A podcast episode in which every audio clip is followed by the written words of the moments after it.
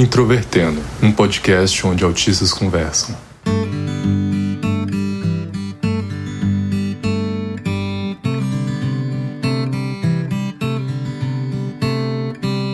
Olá para você que é ouvinte do Introvertendo, esse podcast feito por autistas para toda a comunidade. Meu nome é Thais Moskin, eu sou autista, hoje trabalho como administradora de sistemas, tenho 30 anos e eu fui diagnosticada em 2018. E hoje eu vou ser host desse episódio em que a gente vai falar sobre disfunção executiva. E para falar sobre esse assunto, nós estamos hoje com duas convidadas. Então, Gabriela, por favor, se apresente e pode já dar tanto as suas credenciais quanto, se você quiser, dar o seu contato também. Bom, gente, um prazer estar aqui com vocês. Fiquei muito feliz pelo convite, porque eu sou uma ouvinte, inclusive, desse podcast maravilhoso. Meu nome é Gabriela Tarpinelli, eu sou psicóloga, sou especialista em análise do comportamento pelo Paradigma de São Paulo e sou especialista também em neurociências aplicadas à aprendizagem pelo Instituto de Psiquiatria da UFRJ. Sou carioca aqui do Rio de Janeiro, sou TDAH também, diagnosticada tardiamente. Então, hoje a gente vai falar de um tema que, inclusive, é algo que também compromete algumas áreas da minha vida. Espero poder passar aí um pouquinho de algumas, alguns exemplos, informações. E é isso. Se vocês quiserem me encontrar nas redes sociais, é só colocar Gabriela Papinelli que vocês me acham. Estamos também aqui com a Andy. Andy, por favor, se apresente. Oi, gente. Meu nome é Andy, né? Eu tenho 23 anos. Tive diagnóstico de autismo com 18 e de TDAH desde criança. Fui começar a entender junto com o diagnóstico de autismo. No momento eu não faço nada da minha vida. Eu tenho uma página no Instagram que chama Alt da Favela e tenho uma lojinha de camisetas e é isso. E você pode nos encontrar no Facebook, Twitter e Instagram procurando por Introvertendo. E também temos o nosso site, o introvertendo.com.br. Além disso, você pode nos apoiar pelo PicPay ou pelo Padrim, além de ajudar muito e sem gastar nada nos divulgando nas suas redes sociais. O Introvertendo é um podcast feito por autistas com a produção da Superplay Company. Bom, Gabriela, então, dado a sua área de estudo, você pode contar para gente o que, que é exatamente uma função executiva? Essa parte de funções executivas é um tema assim muito complexo porque atinge várias áreas é, da vida das pessoas. Mas o que, que seria então nessas né, funções executivas? Uma ampla variedade de habilidades e capacidades que permitem com que a gente execute ações que sejam necessárias para atingir uma meta, um objetivo. Então, basicamente, é, a gente poderia pensar as funções executivas como uma capacidade da gente se organizar para conseguir fazer algo. Então, por exemplo, para eu conseguir pegar um ônibus, ok, o que, que eu preciso organizar de informações? Ah, peraí, eu preciso saber qual é o número do ônibus, qual é o destino do ônibus, qual o lugar que eu tenho que saltar do ônibus para chegar onde eu quero, certo? Então eu tenho que fazer um planejamento das etapas, certo? Então vamos lá. Eu tenho que ir até o ponto de ônibus que fica na frente do McDonald's perto da minha casa. Quando o ônibus chegar, eu tenho que levantar minha mão e fazer um sinal com o dedo para ele parar. Depois eu tenho que entrar, pagar o, o, trocador, verificar o troco, escolher um assento vazio, sentar. Dentro do trajeto, olha quantas etapas, né? Dentro do trajeto, eu tenho que perceber o tempo que ele vai levar até o ponto onde eu tenho que saltar. Achar um ponto de referência. Ah, já sei. Eu tenho que saltar perto daquele shopping. Tá, quando estiver chegando na farmácia perto do shopping, é o momento que eu vou sinalizar para o motorista que eu vou descer. E depois eu chego no meu destino. Se vocês perceberem, aqui eu falei várias etapas para eu chegar no meu objetivo final, que era ir ao shopping. O que muitas pessoas às vezes num, todo, a gente poderia falar de pessoas é, neurotípicas que não apresentam uma disfunção nesse processo das funções executivas, é algo muito automatizado. Elas não têm que mais parar e pensar passo a passo para conseguir chegar lá. Elas vão no automático. Pessoas neurodivergentes, e aí a gente pode falar, né, do, dos diagnósticos presentes nesse podcast, autismo e TDAH, essas pessoas têm uma disfunção nessa área. Então, elas têm essa dificuldade de saber o que eu tenho que fazer para conseguir chegar no shopping. Então, é algo que a gente vai ensinando através, por exemplo, de um checklist, e aí ela vai se orientando passo a passo até ela conseguir. Por repetição, né, treinos repetitivos de como ela vai pegar aquele ônibus, em um dado momento ela vai começar já a ter um movimento mais automatizado, mas acaba precisando de um treino mais sistemático, talvez, e mais intenso do que pessoas neurotípicas. E aí, nesse grande exemplo que eu dei de uma habilidade que para muitos é muito simples, né? Poxa, só pegar um ônibus chegar no shopping, gente, fala sério, é muito fácil. Não, para essas pessoas isso gera um cansaço mental, um esforço mental muito mais exacerbado, o que faz que muitas vezes elas se percam no meio do planejamento e aí acabam não conseguindo executar a ação com sucesso. Além disso, a gente pode entender também que dentro da disfunção executiva tem outras dificuldades que as pessoas neuroatípicas podem apresentar, como por exemplo, uma dificuldade muito grande de tomada de decisão, né? Então, às vezes, ela tem que ir por um trajeto para chegar no trabalho, e aí naquele momento ela acaba ouvindo uma notícia no rádio de que houve um acidente e aquela rua foi fechada. Naquele momento ela tem que parar. Olha o replanejamento mental, né? Ela já estava ali como se fosse um Waze, sabe? O Waze, aquele aplicativo de rotas. Ele, quando a gente acessa, a gente coloca o destino e ele traça a rota pra gente. Só que quando acontece uma imprevisibilidade e a gente não pode mais ir naquela rota, essas pessoas elas têm uma dificuldade de flexibilizar o que elas tinham programado antes, o que a gente chama de inflexibilidade cognitiva. E aí, nesse momento, ela tem que ter a capacidade de pensar em outras alternativas de rotas para chegar naquele destino. E quando ela descobre, por exemplo, duas rotas, ela vai ter que tomar uma decisão. Bom, será que eu vou pegar essa rota que ela é mais curta, mas ela passa por um lugar perigoso? Ou eu vou pegar essa que é mais longa, mas aí talvez eu consiga chegar no, com um destino mais é, seguro, né, dentro de uma cidade. Então, esses prós e contras, eles são habilidades que a gente vai desenvolvendo com o passar do tempo, que nos ajudam, numa situação dessa de imprevisibilidade, por exemplo, a tomada de decisão. Então, eu imagino, não sei se vocês já passaram por isso, né? Mas eu moro no Rio de Janeiro e sempre acontece da gente ter que mudar o trajeto. E isso acaba sendo muito cansativo e muito estressante no dia a dia. Quando você começou a descrever os rolês do ônibus, eu fiquei pensando, meu Deus, eu faço exatamente isso. E eu cansei de ouvir você descrevendo. Porque eu fico desse jeito. Fora que não é só isso, né? Tipo, em qualquer situação que a gente vai fazer, a gente planeja cada mínimo detalhe, né? Tipo, vai lavar uma louça, aí eu tenho que separar isso aqui, isso aqui, isso aqui. Aí primeiro vou lavar os, os garfos, as facas. E só de planejar você já cansa e a pessoa fica, ai, mas é só lavar louça. Não é só lavar louça, cara. E acaba que a gente tem um discurso das outras pessoas que também é muito pouco empático, né? Elas querem muito que as pessoas, os autistas sejam empáticos, TDAH sejam empáticos, mas quando é, a gente não consegue ter a mesma eficiência que eles em alguma habilidade, acaba que eles invalidam muito, né, o nosso sentimento, a nossa dificuldade, a, a, o estresse que é causado, o cansaço mental.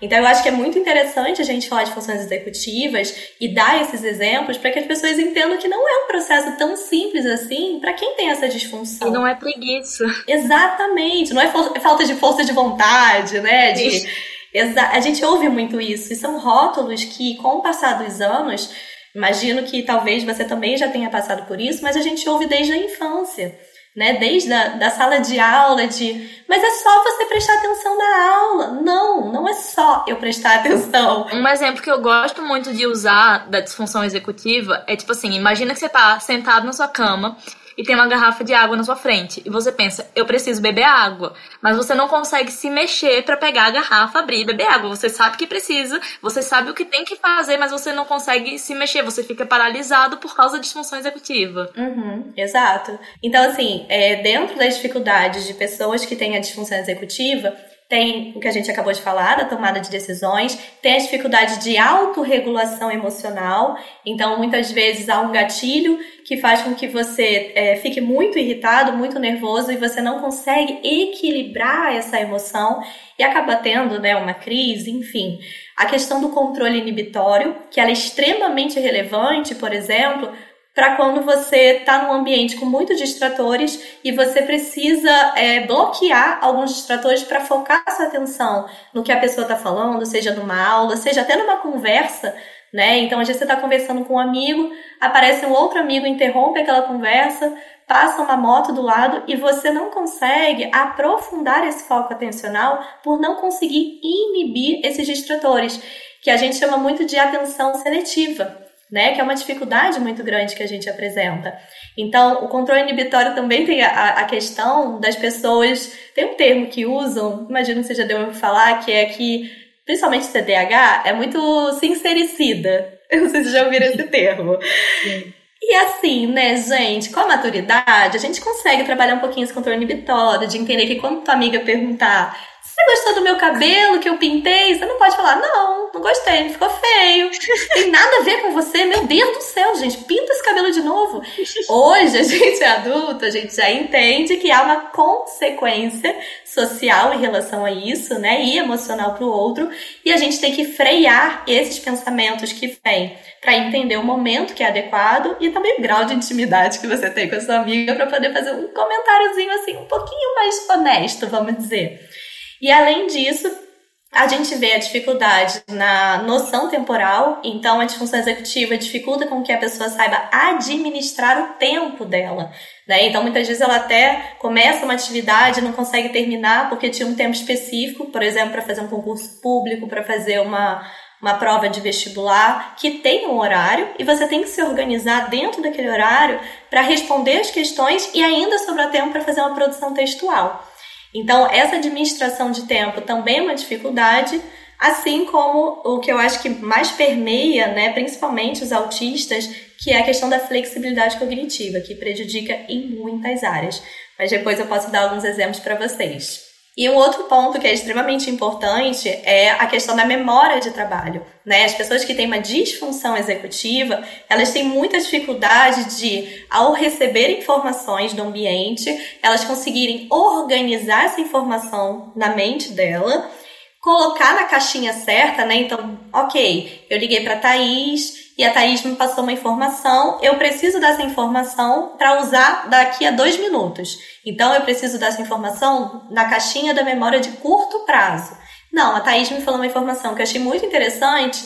Ai, vai ter um dia que eu vou parar e vou pesquisar isso. Bom, não é uma informação que eu preciso manipular e utilizar a curto prazo. Então, o que, que a memória de trabalho vai fazer? Jogar lá para a caixinha de longo prazo.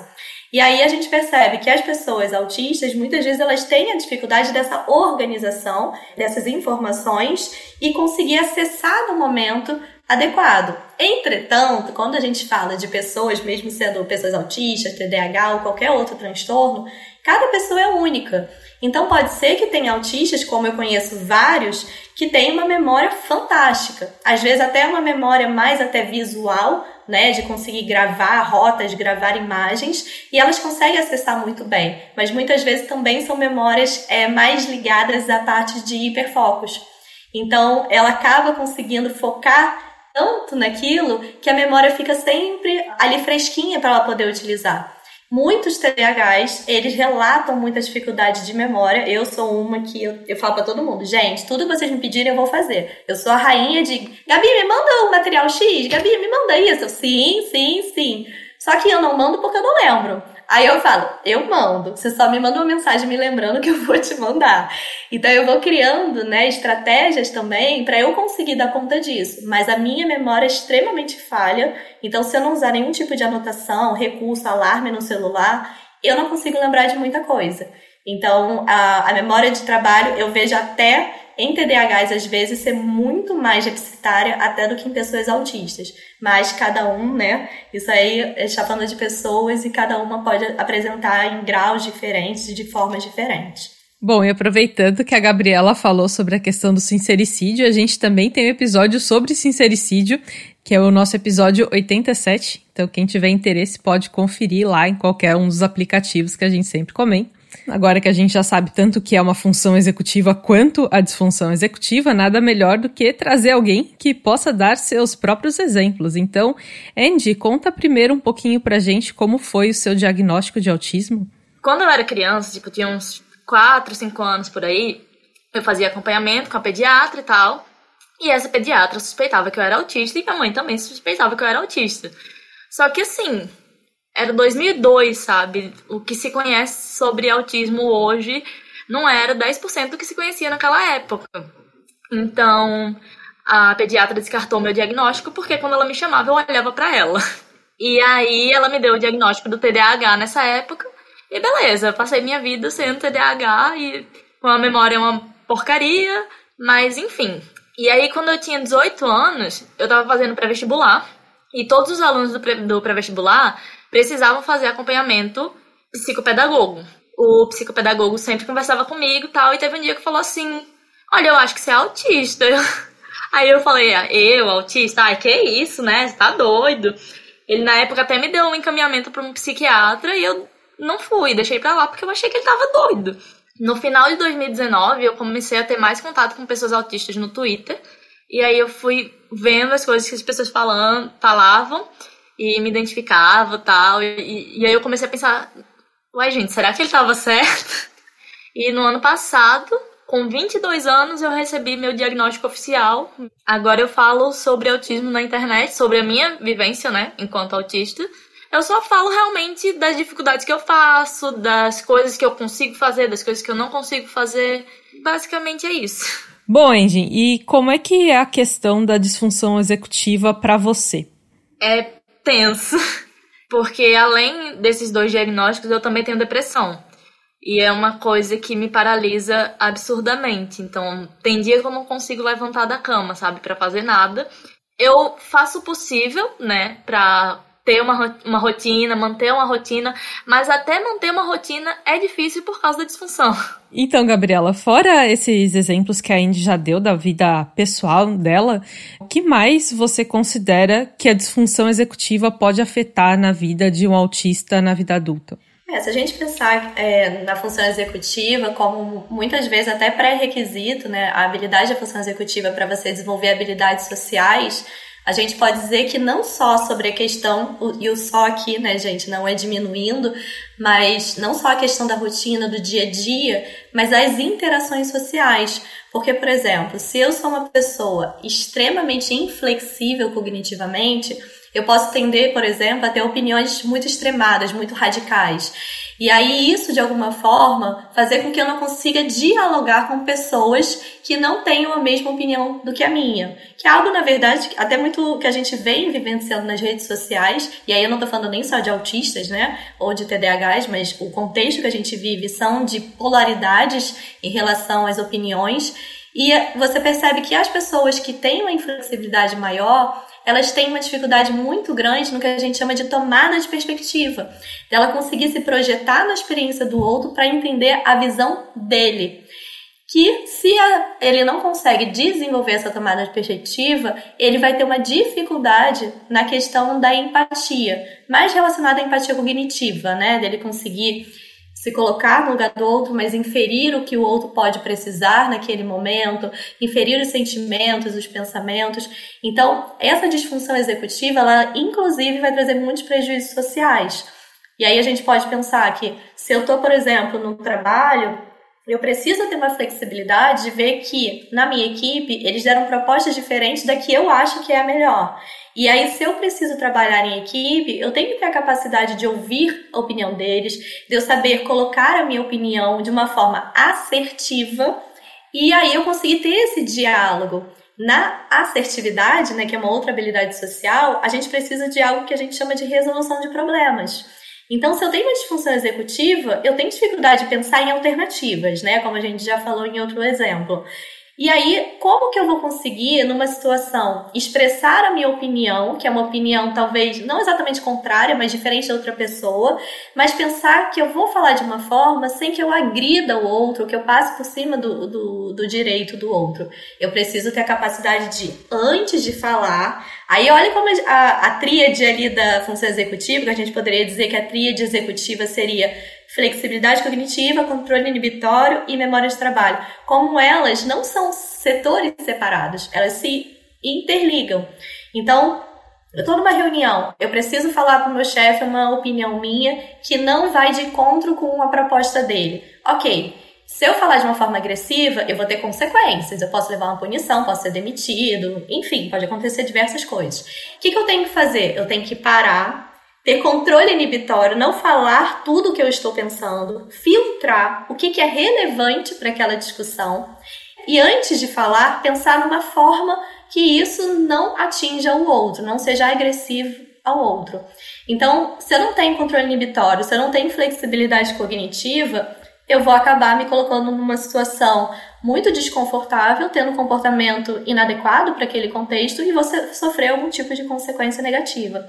E faz muito sentido isso, não só nessa, nessa parte da consequência, mas porque para a gente conversar com uma pessoa que tá no, na mesma ideia que a gente, a gente vai gastar bem menos energia do que com uma pessoa que está discordando, porque a gente tem que pensar em argumentos para rebater aquilo ali. Exatamente. E isso uhum. é muito mais pesado para a cabeça do que só estar tá numa conversa fluida sobre o mesmo tópico. Exatamente. falei no contexto de trabalho, de reunião, né? Mas isso a gente pode levar para qualquer contexto. Às vezes você está num grupo e aí você não consegue entrar naquele grupo, você já tem uma inabilidade, uma dificuldade de entrar no grupo, e aí quando você entra, você tem que ter controle inibitório porque eu gosto muito de falar sobre o meu hiperfoco e as pessoas não têm interesse naquele hiperfoco. E aí eu pensar, bom, eu quero estar nesse grupo? Bom, se eu quero estar nesse grupo, eu vou ter que prestar atenção no assunto deles e de alguma forma tentar interagir, seja fazendo um comentário, uma pergunta. E aí imagina, você tá lá na terapia. Isso é difícil. É muito difícil, gente. Você tá na terapia. Eu trabalho muito fazendo roleplay, que é como se fosse dramatizações de situações sociais para que as, os autistas eles vão treinando como ser assertivo naquelas situações e como saber estabelecer uma conversa, como manter essa conversa que é o mais difícil, né? Não é nem iniciar. E aí imagina que eu faço um mega treino, a gente pega tópicos, né, que o pessoal da, do grupo dele fala, ele vai todo programado, chega na hora, eles mudam completamente o interesse e os assuntos. É o mesmo de você planejar um roteiro de uma conversa na, na sua cabeça Uhum. Aí você começa falando, tipo, oi, boa tarde, mas a pessoa não falou oi, boa tarde também, aí já uhum. descarrilhou o pensamento todo e você não sabe mais o que falar. Exatamente, por quê? Porque você teve um planejamento, né? E você acaba falando assim: não, eu treinei, eu planejei, vai acontecer dessa forma, vai dar certo. Vai dar certo. Só que não, a gente sabe que assim, as interações são imprevisíveis, as pessoas nem sempre vão estar ali é, dispostas também a conversar, ou dispostas a falar daquele assunto naquele dia, porque aí às vezes ela tá acordando mal-humorada, enfim. São muitas habilidades que ele vai ter que parar, observar, planejar e sempre quando eu trabalho com eles fazendo roleplay, eu sempre coloco isso para eles. Eu falei, olha, a gente treinou esse passo a passo, mas é uma possibilidade. Agora, vamos treinar a mesma cena, mas dando errado. Por que, que eu faço isso? Porque eu quero trabalhar com eles a resolução de problema. Eu faço isso na minha cabeça com todas as coisas. Eu sempre crio duas situações, porque se der certo, então uhum. vai sair do uhum. jeito que eu planejei. E se não der, eu já estou preparada. Nossa, Andy, que bom! Porque isso é um treino muito importante. Quanto mais você consegue pensar em diversificar as soluções para uma dada situação social, você se torna mais flexível cognitivamente e você aumenta as possibilidades de talvez dar certo. E se não der também, a gente trabalhar aqui, ok, não deu aquele dia, mas no dia seguinte a gente pode tentar de novo. Ao contrário de seus pacientes, eu não tive alguém para me ensinar, né? Eu tive que aprender na marra, me ferrando muito na vida e levando muito fora, porque as pessoas diziam que eu era intrometida, que, enfim, várias coisas, várias ofensas, né? Sim. Então eu tive que aprender a me programar para várias situações. E eu aprendi na marra. E às vezes não, eu não consigo fazer isso, mas eu sempre tento. E é extremamente exaustivo mentalmente para você, eu imagino, Nossa, né? demais. Você teve um diagnóstico de autismo, no caso, né, mais tardio, e você pontuou que no momento você também tem como comorbidade a depressão. E é algo que é muito típico, principalmente na adolescência e no início da fase adulta. Porque o que, que acontece? Você foi uma sobrevivente, né? Ninguém te ensinou passo a passo, ninguém te deu estratégias. Você teve que criar recursos próprios para dar conta dessas interações. Você até conseguiu, né, uma estratégia que eu tô orgulhosa, porque eu fiquei muito feliz de ver que você você mesmo já tava. É sério! Eu fiquei muito feliz de ver que você mesmo chegou no ponto e falou assim: tá, eu entendi.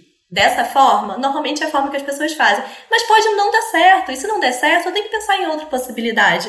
E a vida é assim, né? Eu acho que até para as pessoas típicas, nem sempre o que eles programarem também vai dar certo. Só que para pessoas com disfunção executiva é muito mais difícil porque ele tem que reprogramar tudo que ele tinha acabado, passado horas às vezes pensando, e planejando. E a gente programa tudo Tintim por tintim, né?